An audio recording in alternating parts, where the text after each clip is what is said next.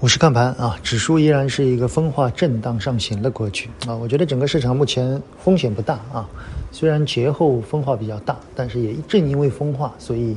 一些权重类的品种在低位应该是形成了比较好的托力。昨天晚上我看到一些公告啊，一个是呃地产龙头的十二月和全年的销售数据啊，应该说还是比较亮眼的啊，比我预期略高一些。第二呢，我看到呃大型钢铁企业的。这个涨价啊，从十月份以后，我们会发现整个钢铁行业的涨价就很明显。当然，它的上游铁矿石的价格也涨了很多。但是，如果你去看它直接的涨价最大的那个品种啊，这个曲项硅钢啊，它主要就是针对一些大型的新能源汽车的啊，涨价幅度非常大啊，一个月涨了一千五百块钱的提价。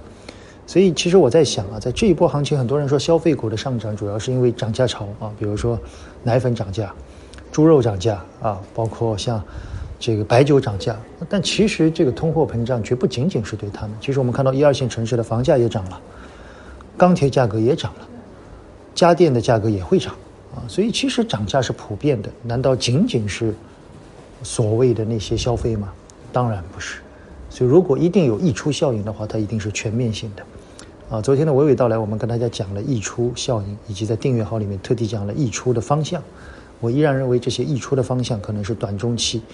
比较好的机会，相对于高高在上的，我相信很多人如果不敢于去啊在泡沫中游泳的话，那不妨在溢出效应下面做一些伏击啊，做投机也好，